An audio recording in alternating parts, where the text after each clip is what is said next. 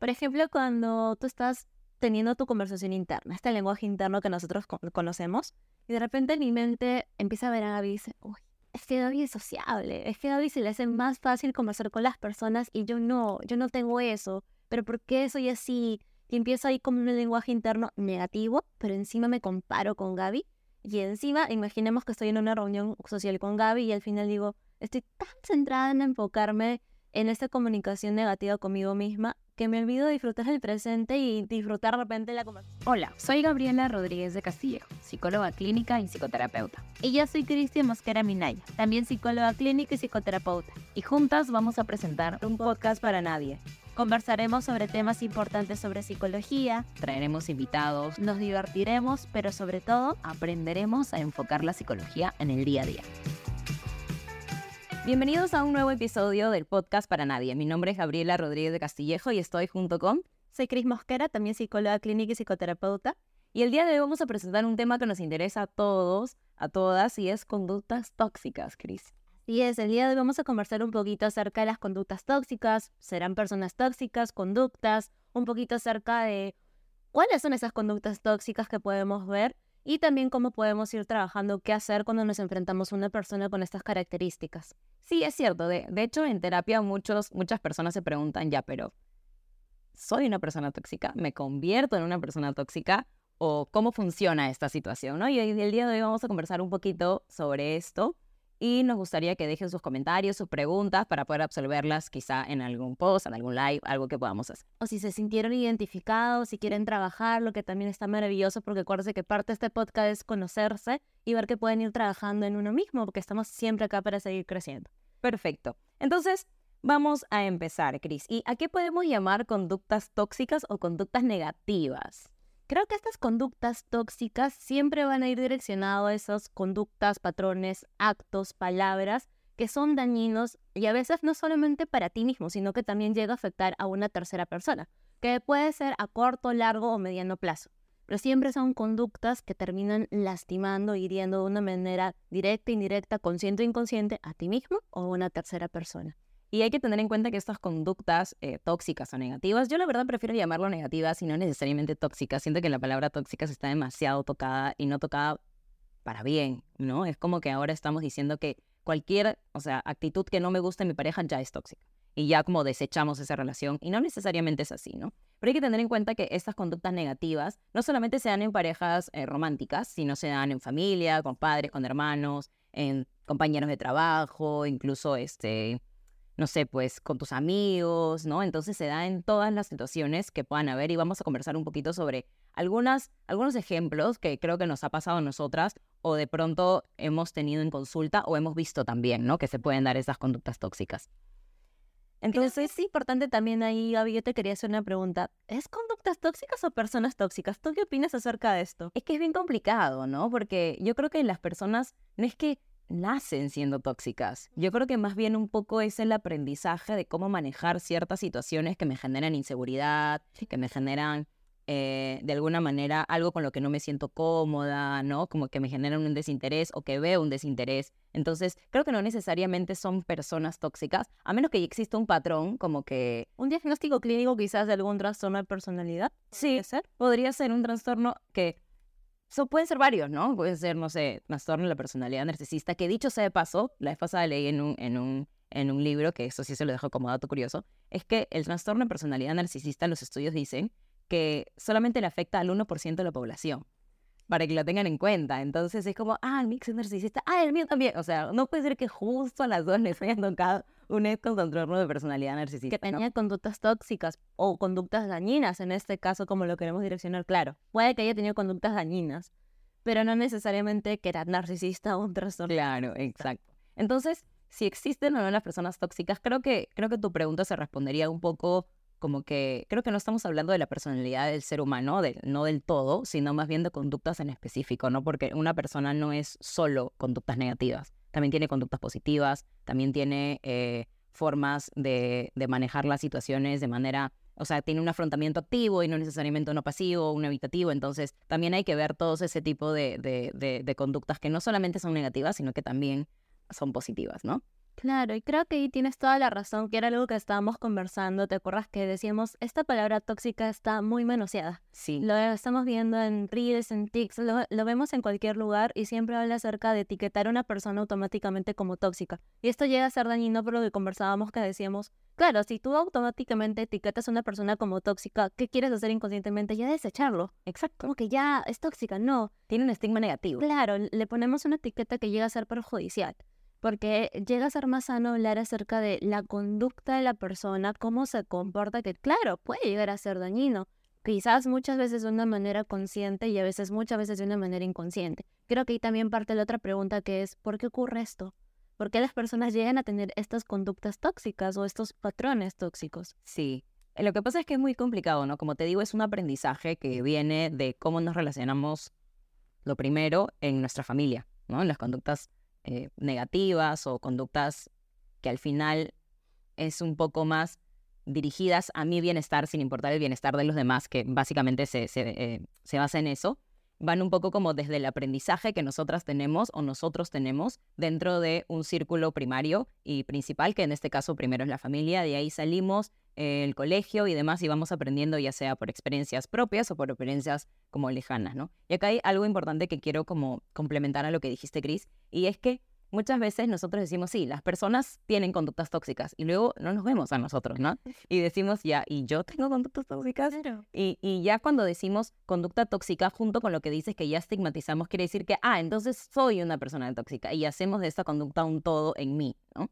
Y creo que no es tan como eh, dable, ¿no? Y creo que no es tan saludable incluso presentarnos como, y bueno, primero catalogar a alguien como conducta tóxica o como persona tóxica y asimismo pensar en nosotros como que tenemos conductas tóxicas o negativas o somos personas tóxicas, ¿no? Claro, como tú dices, más que nada te etiqueta, ya te quedas ahí estigmatizado y no te centras en la solución. Exacto. Y también al- algo que conversamos, ¿te acuerdas de la introspección? Este arte de conocerte a ti misma. Exacto. Que este, esto te puede ayudar a, ok, hacer un repaso de lo que tú eres, ir detectando qué patrones o conductas dañinas tienes que quieres empezar a cambiar, que está espectacular, porque no tienes que ser perfecto y nadie pide que seamos perfectos, pero sí pedimos conocerte para que puedas saber qué cosas tienes que de repente sanar o hasta mejorar o cambiar para tu bien y para, claro, tus relaciones, porque como decíamos, estas conductas dañinas suelen afectar no solamente a tu persona, sino también a tus relaciones interpersonales, En que puede ser con tu familia, amigo, familia, etc.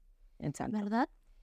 Y cuando preguntaba sobre esto de por qué ocurre, y yo acá quiero decir algo que probablemente vaya a movilizar a muchas personas, pero es que es verdad, ¿no? O sea, ocurre muchas veces porque estamos, eh, digamos, estas conductas pueden derivar de, patrones que tenemos de conducta aprendidas o de vacíos, ¿no?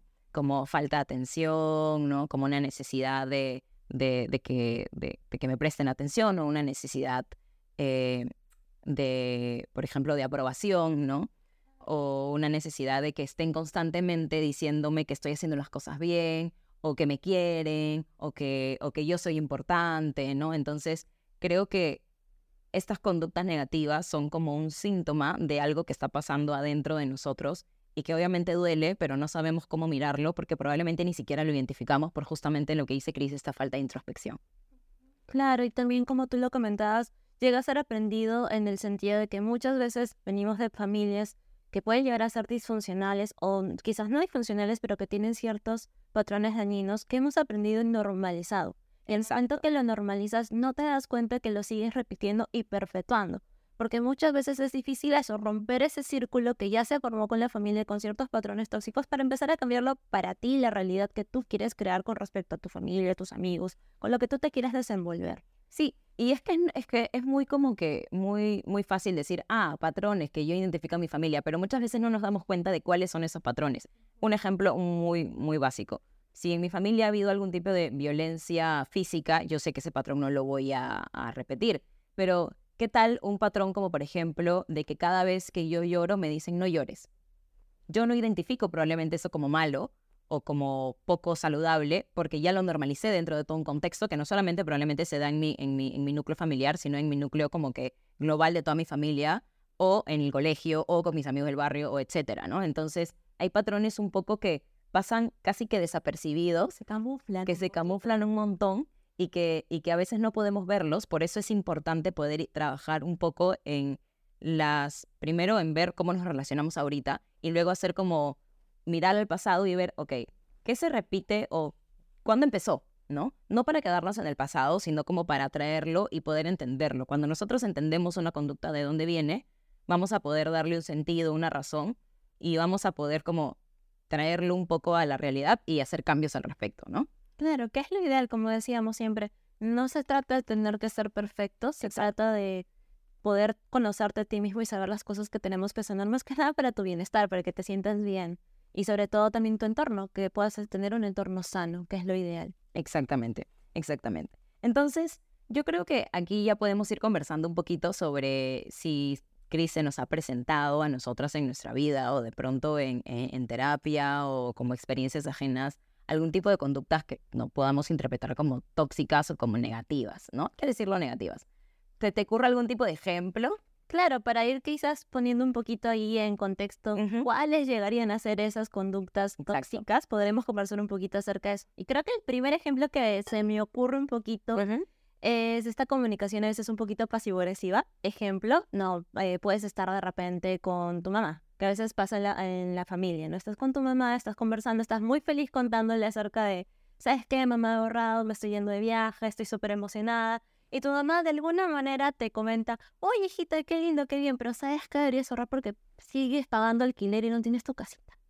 Y ahí te da justo en algo que para ti puede llegar a ser o no ser una inseguridad, pero esa felicidad que tú tenías se ve opacada con un comentario indirecto de tu mamá donde te hace sentir mal con respecto a algo.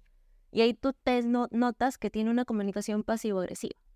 Exacto, ¿no? Y aquí podemos ver también como que, bueno, muchas personas podrían decir, ay, pero no tiene nada de malo esa, esa respuesta, ¿no? Y es sí, porque de repente para ti no es una inseguridad el hecho de pagar alquiler, pero de repente para esa persona a la que le dijeron sí es una inseguridad porque no sé, me imagino, el entorno o su mamá tiene comentarios como, ah, mira, tu prima se compró un departamento, ah, mira, tu, tu, tu tía por fin ya terminó de dejar de pagar el alquiler, ah, mira, tú se hace casó. ¿Tú para cuándo? ¿Tú para cuándo, no? Entonces creo que ese tipo de comentarios hace que la persona que está recibiendo esa, esa conducta que bien dice Cris es pasivo-agresiva, sí tenga como un impacto, ¿no? Y aquí hay algo bien importante que creo que es, es importante recalcar, que acabo de caer en cuenta, y es que más que, que la persona que me lo dice, es lo que me dice, ¿no? Me lo podría haber dicho mi mamá, me lo podría haber dicho mi amiga, me lo podría haber dicho mi pareja, una persona X, pero igual me dijo algo que me dolió. Sí. ¿No? Y creo que ese es el contexto de, de esta conducta dañina de la pasivo-agresividad, es que tú estás muy emocionado y muy feliz por algo, pero la persona te lo baja. Te corta como que tú salas, te corta ese momento de felicidad. En vez de felicitarte, celebrarlo contigo, lanza un comentario que hasta cierto punto llega a dolerte. Y como tú dices, no, no esto es un ejemplo. Puede ser con tu familia, con amigos, con pareja, eh, en tu entorno laboral. Puede ser en cualquier relación interpersonal que tengas, pero sigue siendo el contexto de que tú conversas algo emocionado y ¡pum! De alguna manera te meten una cizañita, un punzoncito para bajártela, para hacerte sentir mal. Exacto, ¿no? Y es como que me atacan sin que suene como un ataque, ¿no? Entonces, si en algún momento ustedes se sienten identificados como que, ah, me atacaste, en verdad es, pero yo no te lo dije de esa forma. Entonces, ¿por qué yo lo sentí como un ataque, no? O sea, no hay que invalidar nosotros mismos nuestras propias emociones porque hay que tener en cuenta que mis emociones me quieren decir algo. Y si esa persona me está diciendo, no, yo no te he atacado, pero entonces yo, ¿por qué he sentido esto, no? O sea, hay que analizar bien y hay que hacer introspección, que es esta habilidad de mirar hacia adentro y tratar de conocerme un poquito por qué es que está pasando esta situación y qué fue lo que dijo esa persona en específico que yo sentí como un ataque. ¿no? sí, pues hasta cierto punto lo puedes sanar interiormente y crear tu capita protectora para que esos comentarios no te afecten, pero también puedes poner un límite y decirle a la persona, oye, quizás no fue con una mala intención, pero sí me dolió o esto sí es un tema sensible para mí, por favor, en medida que podamos, no toquémoslo, que también es completamente válido. Sí, por supuesto, ¿no? Y creo que algo que dices de esta capita protectora y algo que les quería como sugerir a las personas que nos escuchan y nos ven es en qué momento uso esta capita protectora y en qué momento no, ¿no? Y es, la capita protectora es importante usarla cuando sabes que hay personas que no van a salir de tu vida nunca, ¿no? Claro. Como nuestros padres o nuestros hijos, no sé, a veces pueden tener comentarios un poco hirientes y es válido también, o sea, no hay que romantizar las cosas que hacen nuestros hijos, pero, eh, pero por ejemplo, personas que sé que no van a salir durante mucho tiempo de mi vida, tengo que tener una capita protectora porque yo no voy a hacer que esas personas cambien. De ninguna manera, esas personas no van a cambiar porque yo se los pida, ¿no? O en tu lugar del trabajo. Yo no, de repente ahorita no es posible para mí salir de mi, de, de mi trabajo porque necesito ese ingreso, pero me enfrento a un clima laboral negativo. La medida que se puede, claro, ir buscando oportunidades, pero mientras tanto, mientras no se puede, tener esa capita protectora para que tu lugar de trabajo no te cargue y puedas llegar tranquilo y con tu estabilidad y sanidad mental a casa tranquilo. Exacto. Y adicional a eso, creo que es esto de los límites, ¿no? Porque para muchas personas es muy complicado poner límites, ¿no? Y para todos, en verdad, porque estamos acostumbrados a, desde chiquitos, dale el besito a tu tío. No quiero, dale el besito, qué mal, ¿no? Y te condicionan el cariño. Entonces, es muy complicado poner límites, pero siempre hay que acompañar esta capita protectora, que creo que hay que usarla siempre, junto con los límites, eh, de decir, mira, mamá, no me gusta que tengas estos comentarios conmigo, ¿no? O en el trabajo, la verdad es que no me puedo quedar más tiempo, ¿no? Y, y está bien y es válido porque se tiene que complementar siempre. Poco a poco vas a ir haciendo que los límites sean más firmes, pero creo que eso ya es para otro podcast, ¿no? Como los límites es tan extenso. Y podríamos trabajar en el otro podcast que son los límites y tips, quizás también Sí. para ayudar a cómo podríamos empezar a comunicar esos límites de una manera sana. Perfecto. Pero quizás volviendo al punto, al punto de conducta una negativa. conducta negativa sería esta comunicación pasivo-agresiva. ¿Qué entendemos con la comunicación pasivo-agresiva? Es esta comunicación que empieza muy bonito, pero de alguna manera lanzas una pullita, una indirecta, un punzoncito adicional Así. y uno diría, es, es, no es necesario. Tu comunicación iba a llegar a la otra persona sin dar ese comentario adicional donde sabías que querías darle un pequeño jaloncito de orejas a la otra persona. Exacto. Y esto va a empezar ya para encerrar esto en un meme que es, a mí no me hables de forma pasivo-agresiva porque yo te contesto de manera agresiva-agresiva y no te va a gustar, ¿no? Porque muchas veces las personas que tienen esta, este tipo de conductas que son pasivos-agresivas, les cuesta mucho el conflicto, ¿no? Pero cuando chocan con una persona que no le tiene miedo al conflicto y dice como, ¿me estás diciendo esto? No, no, yo no quise decir eso. Y ahí es como que Hay un choque. hay un choque, ¿no? Entonces ese meme tiene mucha razón. Sí. Y quizás, Gaby, perdón, para añadir Dale, un dale. poquito, eh, también acuérdate que la comunicación pasi- pasivo-agresiva tiene dos maneras. La directa, que es a través de la comunicación, y la indirecta, que puede llegar a ser, como lo conversábamos, estas conductas camufladas para querer castigar de manera consciente o inconsciente a la persona. Claro. Por ejemplo, una directa que no le hemos dado, que creo que es esta de la convivencia, ¿no? Eh, cuando te mudas con tu pareja. Imaginemos que ya Cris y yo somos pareja y yo me mudo con ella y, y- y- y- ya tenemos buen tiempo juntas. Entonces nos vamos a vivir juntas y yo le digo, Cris, por favor, den el cuarto. Ya, ok. Entonces en mi cabeza está como, como, Cris lo va a ordenar bonito, se va a ver bonito. Y, y yo llego y Chris no atendió la cama como yo esperaba, Chris no limpió el baño como yo quería, ¿no? Como que las cosas están por ahí desordenadas, ¿no? Y Chris me dice, ah, ya limpié el cuarto. Y en mi cabeza es, ¿qué? que ya limpié el cuarto, ¿no?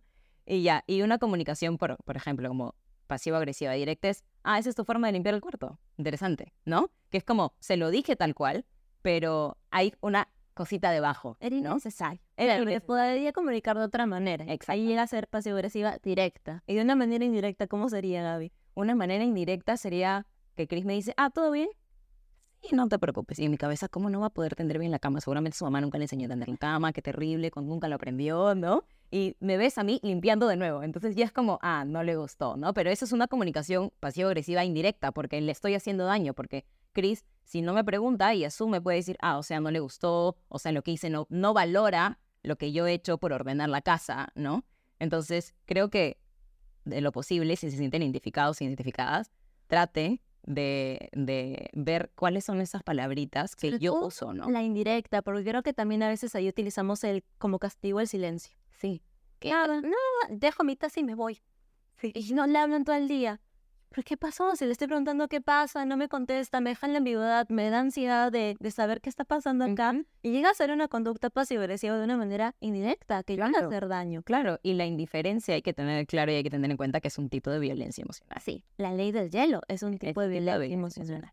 Ok, entonces, no sé si te ha pasado, por ejemplo, ya como cerrando un poquito este tema de, la pasiva agresividad, no sé si te ha pasado que estás con alguien conversando y le estás contando lo que te ha pasado y que te duele y que no te gustó y que de pronto esa persona dice, oye, pero ¿sabes qué? A mí me ha pasado algo peor.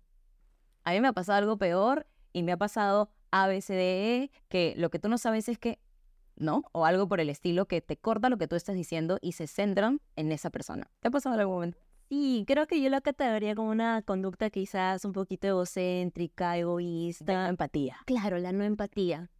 Que es cuando estás conversando con tu amiga o con alguien y de alguna manera lo que tú cuentas se direcciona a la otra persona. Exacto. Como decía Gaby, o sea, estaba contando ahí algo para ella importante que le lastimó Pedolio. De alguna manera, de repente yo le direcciono, ay Gaby, pero no para tanto porque a mí me pasó esto y esto y esto. Y claro, Gaby desde su empatía me va a preguntar, oye, pero ¿qué pasó y cómo te sientes? Y ahí tú te das cuenta, ¿por qué la otra persona no me pregunta cómo estoy?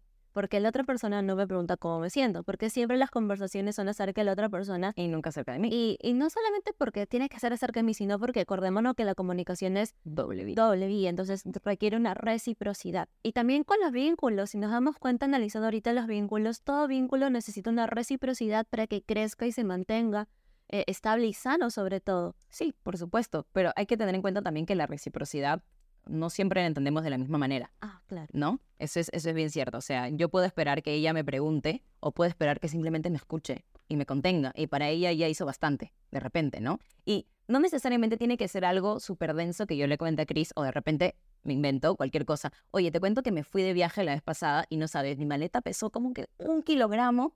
Felizmente la chica del, del, del, del, del counter me dijo que no había ningún problema, que ya es un kilo, que no sé qué, que bla. Y Chris me dice, oye, eso es nada, yo tuve que pagar, no sé, 80 dólares por el sobrepeso de mi maleta, te cuento, me fui a Dubai y gasté tanto y es como, ay, ay, lo que yo dije, relegado. Gaby quizás me está contando emocionada acerca de yo, este, hacia el final de ese kilito y le cuento, ay, pero yo tuve mejor suerte porque otra vez yo viajé gratis, no me cobraron nada y la pasé increíble y tú no sabes lo que es. De alguna manera como que nubla un poquito su felicidad. Y lo Experiencia. saca, claro, y la termino queriendo opacar con mis comentarios direccionados hacia mí.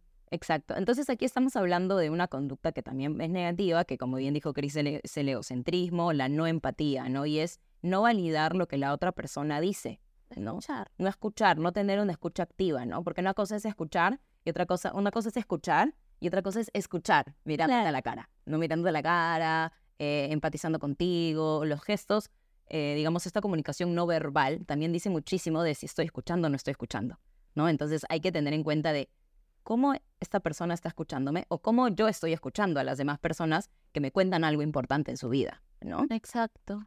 Creo que es una conducta bastante importante porque, como lo conversamos, es importante para formar tus vínculos, que sean sanos sobre todo. Sean sanos. Entonces ya vamos viendo dos conductas que conductas. podemos decir que son dañinos. La comunicación pasivo-agresiva Y el egocentrismo o no empatía.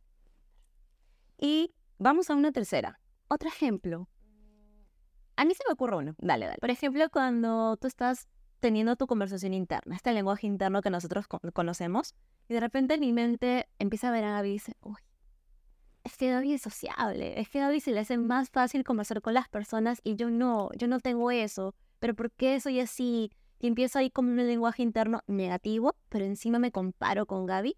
Y encima, imaginemos que estoy en una reunión social con Gaby y al final digo, estoy tan centrada en enfocarme en esta comunicación negativa conmigo misma que me olvido de disfrutar el presente y disfrutar de repente la conversación con otra persona. Me pongo tan nerviosa que me termina dando como una mini crisis de ansiedad social. Y en vez de centrarme en el presente y disfrutar, estoy más centrada en mi comunicación interna que me termina haciendo comparaciones y me termina, sin darme cuenta, autosaboteando. Exacto, y ahí hablamos de tres en uno, ¿no? Hablamos un poco del diálogo interno, que es, es una palabra técnica que nosotros usamos, que es cómo nos hablamos a nosotros mismos, ¿no? Y en este ejemplo clarísimo, Chris, en su diálogo interno, aparece otra conducta negativa, que es me comparo con Gaby, ¿no? Entonces, no solamente me comparo, sino que me hago menos que Gaby, ¿no? Porque yo veo que Gaby tiene conductas sociales o habilidades blandas mejores que las mías, ¿no? Entonces, como tiene conductas sociales o habilidades blandas mejores que las mías, ya yo no las tengo. y me termino interiorizando este tipo de lenguaje y si se dan cuenta, al final, ¿qué pasó? Me terminé autosaboteando. Exacto, porque me lo creí. Tanto, y me limité que terminé, terminé sin darme cuenta, quitándome la posibilidad de explorar mis habilidades sociales, de sentirme cómoda con la persona, de disfrutar el momento por ese lenguaje interno que estaba teniendo.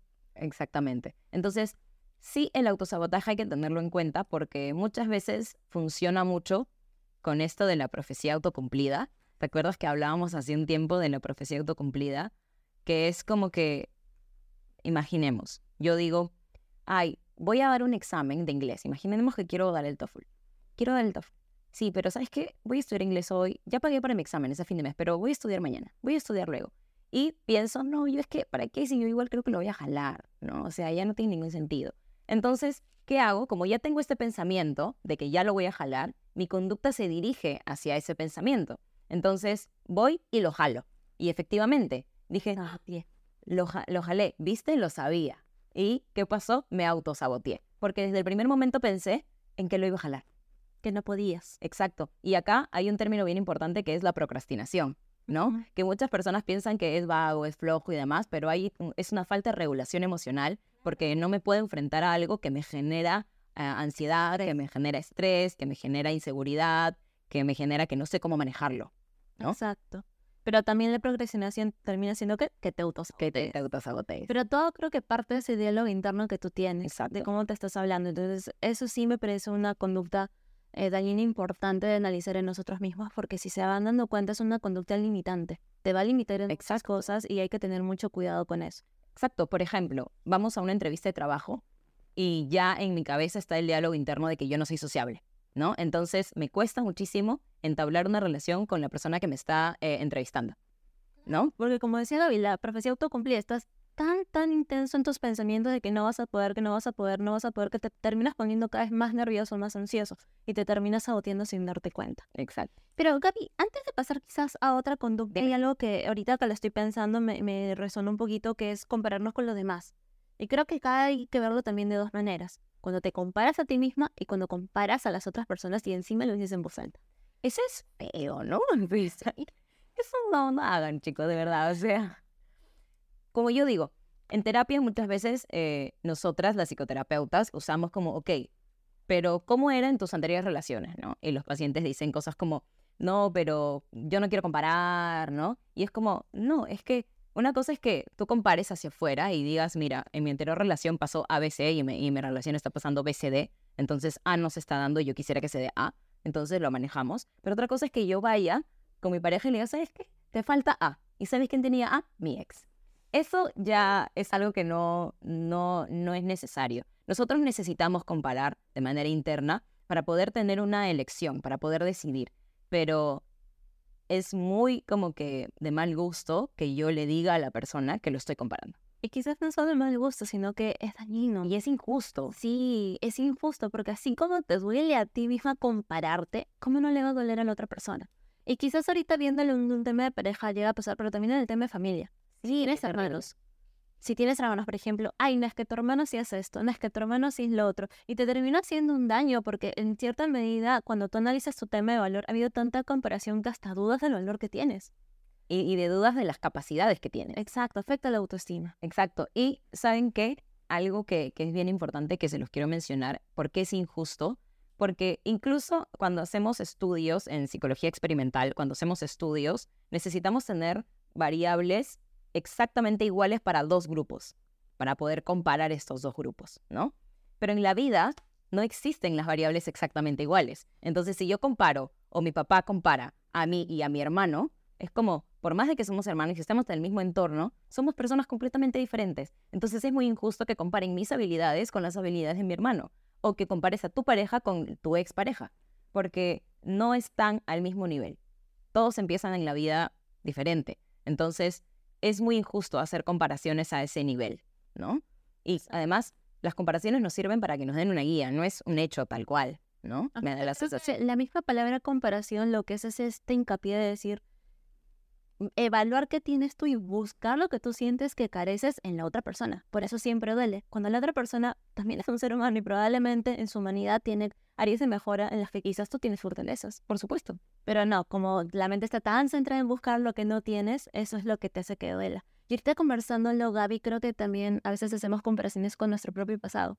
Las épocas de antaño, que eran muchísimo mejores en cierta medida, y todo sigue partiendo de eso. Sigues viendo en tu pasado lo, aquello que sientes que ahorita careces. No, es que en el pasado me sentía más tranquila porque tenía esto y ahora no. O al revés, ¿no? ¿Cómo pude permitir todo eso? ¿No? O sea, qué tonta fui, ¿no? Ahora no haría algo así. Y ya me comparé con mi yo del pasado. Ya, pero... Atacando el de encima. Tu yo del pasado sabía todo lo que venía. Sabía que tu relación no iba a, o sea, no iba a funcionar. Sabía que tu relación iba a terminar así. No, no lo sabías, ¿no? Y si no lo sabías, entonces... ¿Por qué atacarte? ¿Por qué no mejor apoyarte y acompañarte en ese proceso? Exacto. Lo ideal. Exacto. O simplemente decir, oye, pasó esto, qué feo, pero ahora ya aprendí y lo estoy haciendo diferente.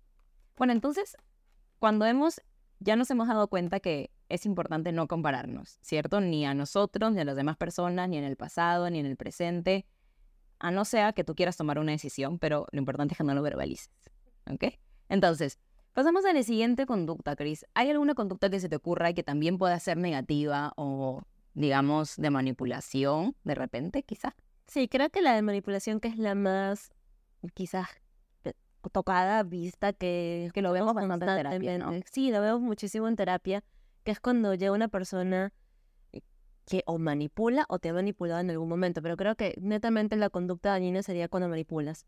Ahora, ¿qué es la manipulación en sí? Cuando de alguna medida mueves ciertas palabras o acciones para conseguir algo sin importarte las consecuencias emocionales o psicológicas o hasta físicas de la otra persona. O sea, es como una persuasión Sí, una persuasión, pero es dañina. dañina. Dañina, Claro, claro, claro. Porque hay dos tipos de manipulación, ¿cierto? Hay una manipulación que no tiene una consecuencia emocional severa y hay una manipulación que sí tiene una consecuencia emocional severa, ¿no? Por ejemplo, una manipulación que no tiene una consecuencia emocional severa es, por ejemplo, los niños que hacen berrinches en el centro comercial porque quieren que les compres un dulce o un chocolate, lo que sea, ¿no? Un juguete. Eso no tiene una manipulación severa, ¿no? Claro que le va a causar estrés a la mamá, le va a causar fatiga, pero como tú dices, no es con esa intención De dañar. de dañar a la persona de yo soy consciente de que te voy a manipular porque quiero conseguir esto, porque te quiero dañar y no me importa cómo tú te sientes. No es en ese sentido y los niños lo suelen aplicar mucho porque todavía tienen este funcionamiento de acción-reacción. De- dependiendo de lo que vayan a conseguir de ti, ellos van a estar haciendo las cosas.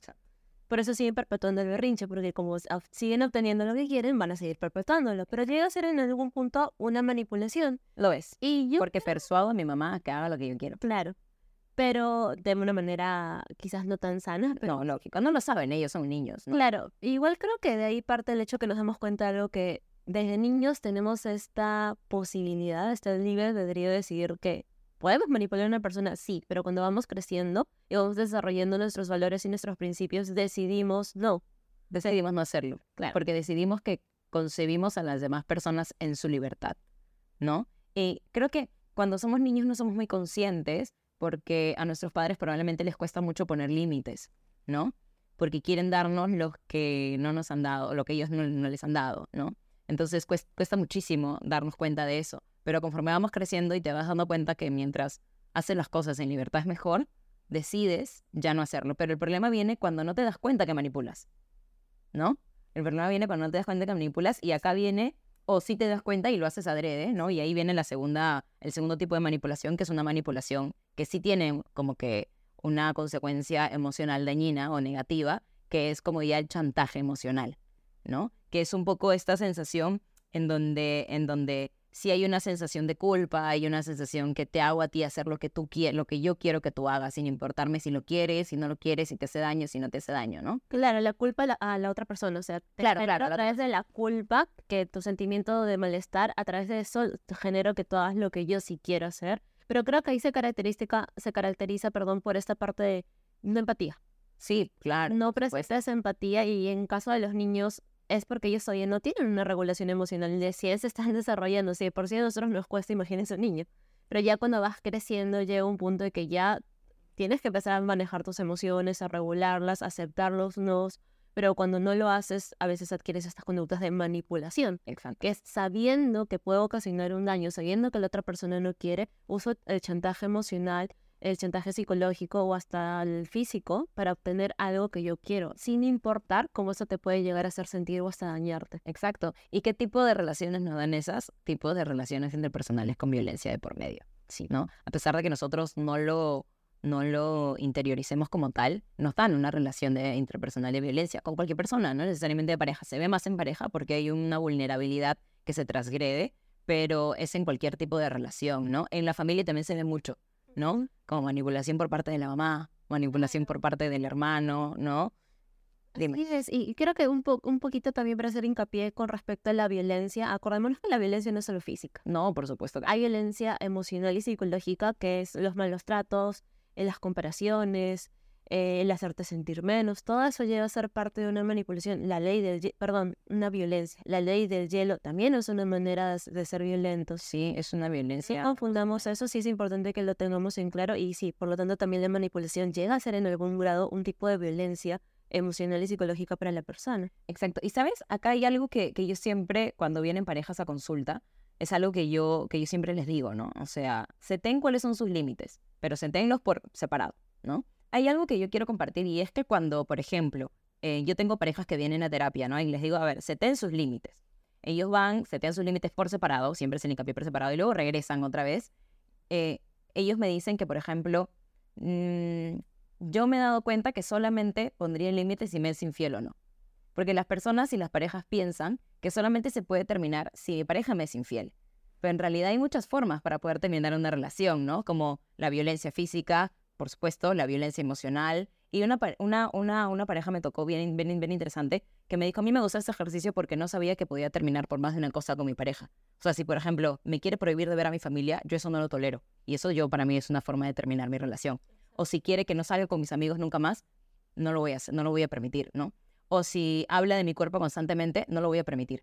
Entonces, hay, y yo creo que acá es bien importante que tengamos en cuenta que terminar una relación no solamente es por violencia física o no solamente es porque me fueron infiel. Hay diferentes como que razones y variables por las que yo podría terminar una, una, una relación y acá entra lo que dijiste, la violencia emocional y la violencia psicológica que muchas veces no la identificamos, no la vemos, la normalizamos y pensamos que por esto se puede trabajar muchísimo más rápido y no terminar una relación. ¿no? muchas veces creo que esta violencia emocional y psicológica está camuflada. A veces se camufla también con esto que hablábamos al inicio de la comunicación pasivo-agresiva resulta también una manera de atacarte y hacerte sentir mal que y se puede interpretar como un tipo de violencia. El silencio también tiene que ser un tipo de violencia, entonces creo que eso está tan camuflado que no nos damos cuenta. Exacto. Y ese creo que es el problema. Eh, pero claro, ahorita que estamos hablando de, manipulación. sí, de esta conducta dañina que es la manipulación, creo que también está bastante tocada, lo vemos en los reels, en los TikTok, y lo tenemos súper claro que la manipulación, por ejemplo, podría llegar a ser cuando tú estás hablando, ahorita viendo en un tema familiar, ¿no? Estás hablando con tu mamá, vamos con el ejemplo del viaje. Eh, voy a viajar, mamá, sí, tengo esto planeado. Dice, ay, pero me vas a dejar solita, pero ¿qué voy a hacer? No voy a saber cómo salir y si quiero salir mm, a pedir un taxi. Entonces, de alguna medida, haciéndote sentir mal, poniéndose quizás en este papel de, de víctima, llega a ser que tú digas, no, ya, mejor no viajo, para no dejar sola a mi mamá. Y llega a ser una manipulación porque al final obtiene la persona lo que quería, que era que no viajaras. ¿A través de qué? De hacerte sentir mal, de hacerte sentir culpable. O, por ejemplo, siguiendo con este ejemplo de la convivencia, algo que muchas veces suele pasar es con la mamá de tu pareja, ¿no? O la suegra, ¿no? Y ahí sí cedemos un montón porque queremos aprobación por parte de, de, de la persona que es importante para tu pareja, pero muchas veces hay que recordar que la aprobación no tiene que venir de afuera necesariamente, sino venir de adentro y de tu persona, ¿no? Que es tu pareja al final, ¿no? ¿Qué ejemplo podría ser como de la suegra? Por ejemplo, con la suegra, eh, se me ocurre quizás cuando estás eh, conversando con, con este, con tu pareja, Ajá. estás conversando con tu pareja y llega la suegra y cada que tú quieres hacer una, no sé, una salida con tu pareja, la suegra le dice, no, pero hijita, ya teníamos esto previsto, pero tú habías quedado conmigo, yo soy tu mamá, ya me queda poquito tiempo, también buena gente. Entonces hace sentir a la persona, uy, no, tengo que darle mayor prioridad a mi mamá y quizás eh, cancelar planes o promesas que ya tenía con mi pareja. O cambiarlos, ¿no? cambiar los planes porque sigo priorizando a mi mamá, ¿no? Y eso es bien interesante, Cris, porque aquí, o sea, cómo se concibe la vida cuando uno va creciendo es dejo mi familia para yo hacer la mía, ¿no? Y cuando pasan este tipo de cosas de que yo priorizo a mi mamá o a mi familia nuclear todavía, es porque no estoy listo para yo formar mi propia familia, porque sigo en mi familia anterior, ¿no? O quizás no es que tengas que dejar a tu familia, pero buscar equilibrio. No, claro, no, obviamente. El equilibrio es el punto clave acá. Creo que, como tú dices, claro, vas a formar una familia y no que tengas que cortar tus lazos familiares, oh, pero claro. un equilibrio. Sí, y lo que pasa es que creo que Incluso yo lo veo en mi casa, por ejemplo, ¿no? En mi familia. Mi mamá ya no ve a sus hermanos tan seguido. Y es porque nosotros somos su prioridad, ¿no? Pero sí se frecuentan, no sé, pues cada dos semanas y demás, ¿no? Y es como, ah, ok, Claro, porque cuando ya tienes tu familia, tu familia es tu prioridad, ¿no? Pero imaginemos que tú estás casado con tu pareja y tu pareja sigue priorizando a su anterior, a, a su, mamá, a su papá. Obviamente van a haber momentos que si son de crisis, los voy a priorizar porque mi, mi, mi relación está bien. Pero no puede darse una constante de seguir priorizándolos a ellos cuando también me necesitan en mi propia familia, ¿no?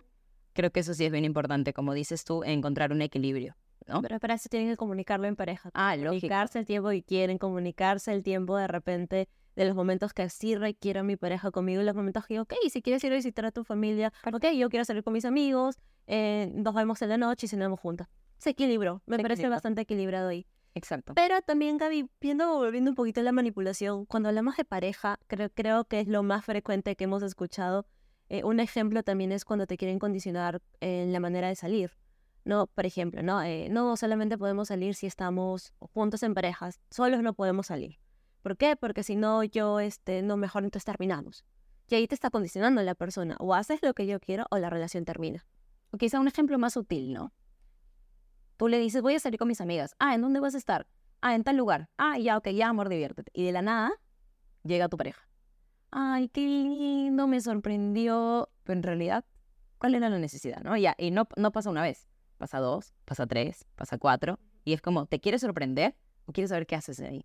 Claro, y creo que nos enfrentamos a otro tipo de conducta dañi- dañina que es la, el control. El control. Querer controlar algo que realmente a veces no está en tus manos y está la desconfianza. Porque en realidad. ¿por qué no confías en tu pareja al punto que pueda tener su espacio y que no te va a fallar en la relación de pareja? Muchas personas, ¿sabes qué dicen? Dicen, lo que pasa es que yo confío en mi pareja, pero no confío en sus amigos. Pero tú estás con quién, con sus amigos o con tu pareja. O sea, ¿Y cómo no confías en que tu pareja puede, Puede poner límites a los amigos o a las personas que se vayan a acercar si llega a ocurrir? Exacto, por eso yo siempre digo, si lo tienes que controlar, no es para ti. O sea, déjalo ir, ¿no? O sea, eso es algo bien importante porque tienes que vivir tu vida en paz, tranquila, sin estar pensando que la otra persona te va a hacer, te va a hacer como daño, te va a manipular, o ya te fue infiel, o la desconfianza. O sea, si es alguien a quien yo tengo que presionar para que se quede a mi lado, ¿por qué lo quisiera a mi lado? Creo que eso es algo bien importante. La manipulación, el control, ¿qué otra conducta podemos ver que puede existir que sea negativa, Cris?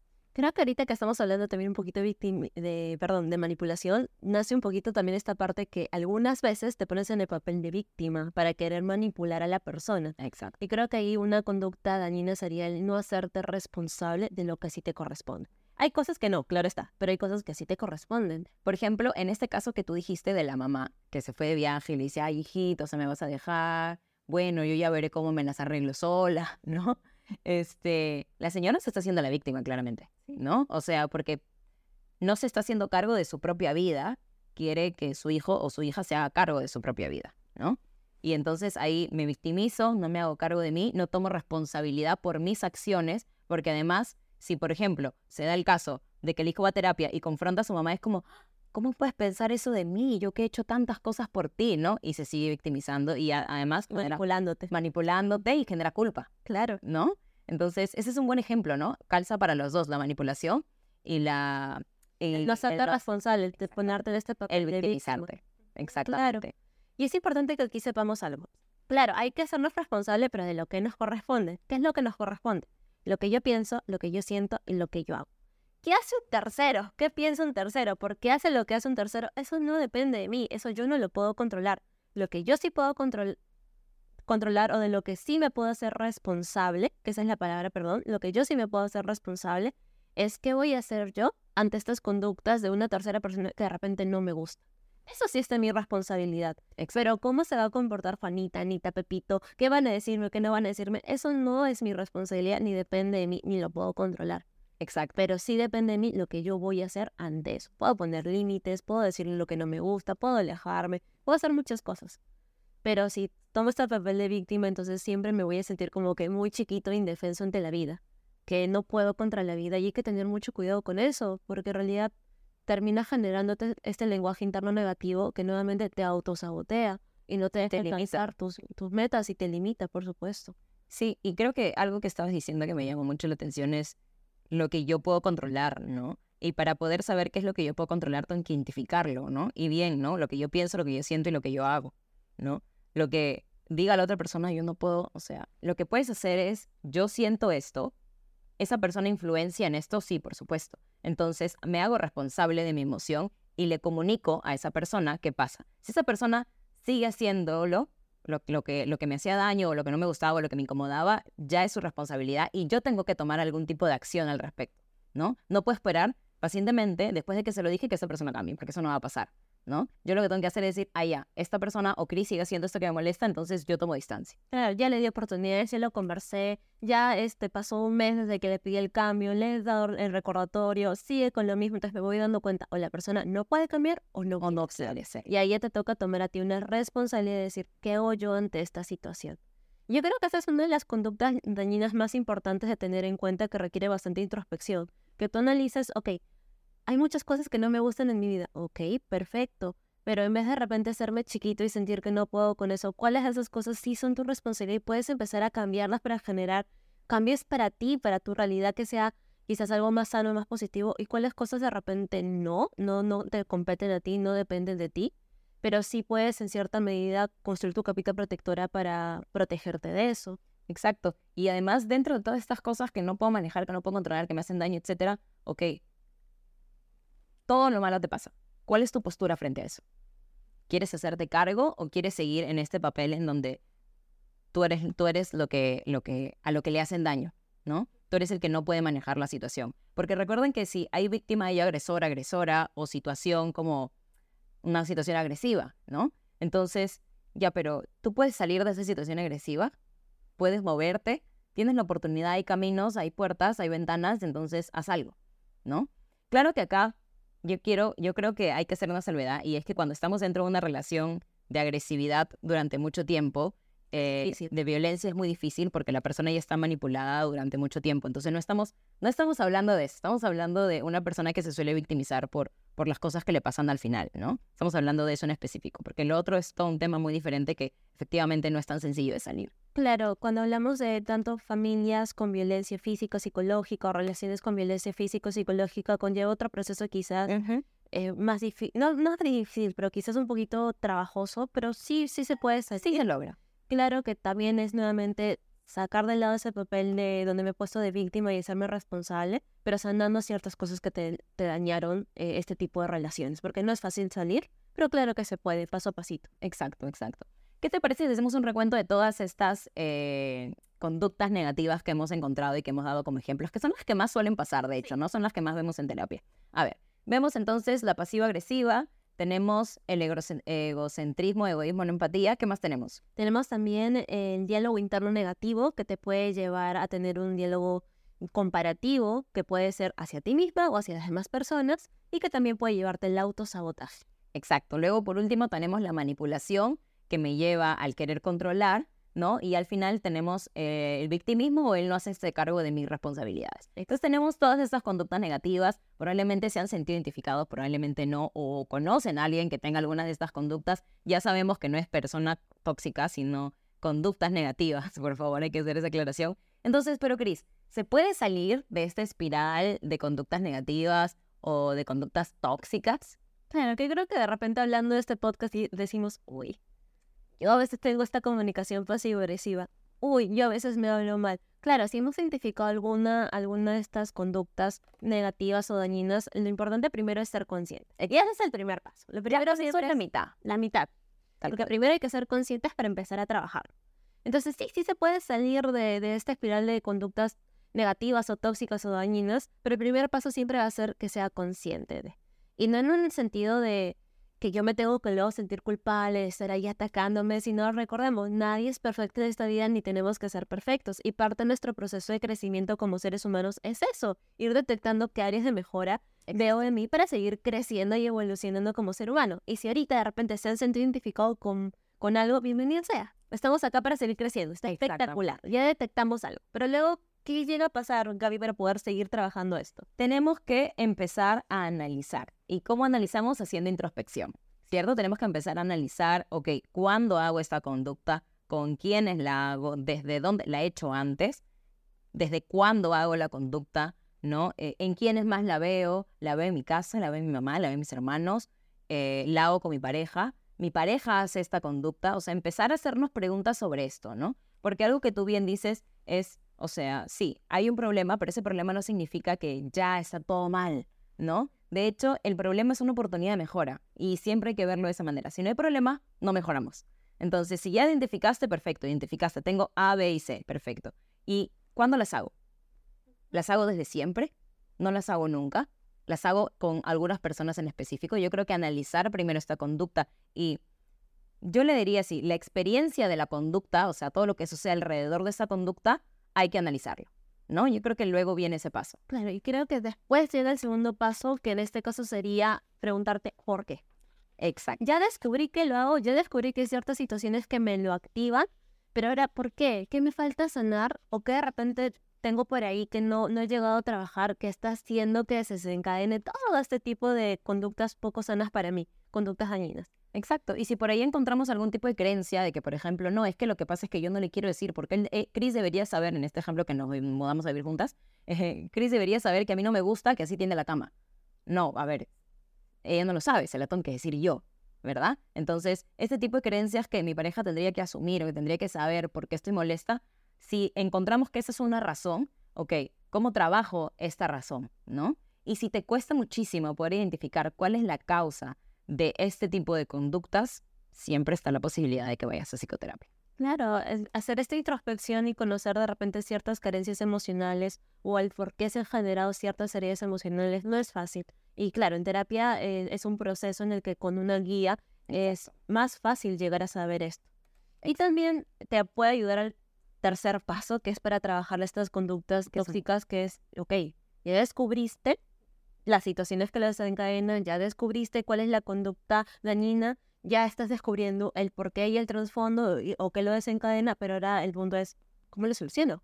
¿Cuál es el plan nuevo para empezar a sustituir esta conducta dañina por algo más sano? Y es que hay que empezar a hacer estrategias, ¿no? Hay que empezar a hacer estrategias. Ok, si yo sé que mi pareja se vaya a una fiesta, me genera una sensación de querer decirle que no se vaya porque yo porque esto, porque esta conducta negativa viene de un trasfondo que yo soy inseguro con mi propio cuerpo porque hay algo que no me gusta de mí, etcétera. Entonces manifiesto esta inseguridad y probablemente si mi pareja tiene algún tipo de responsabilidad afectiva de decir, ok amor, ¿cómo podemos hacer para que no te sientas tan insegura? ¿Quieres que te, que te mande mensajes de vez en cuando?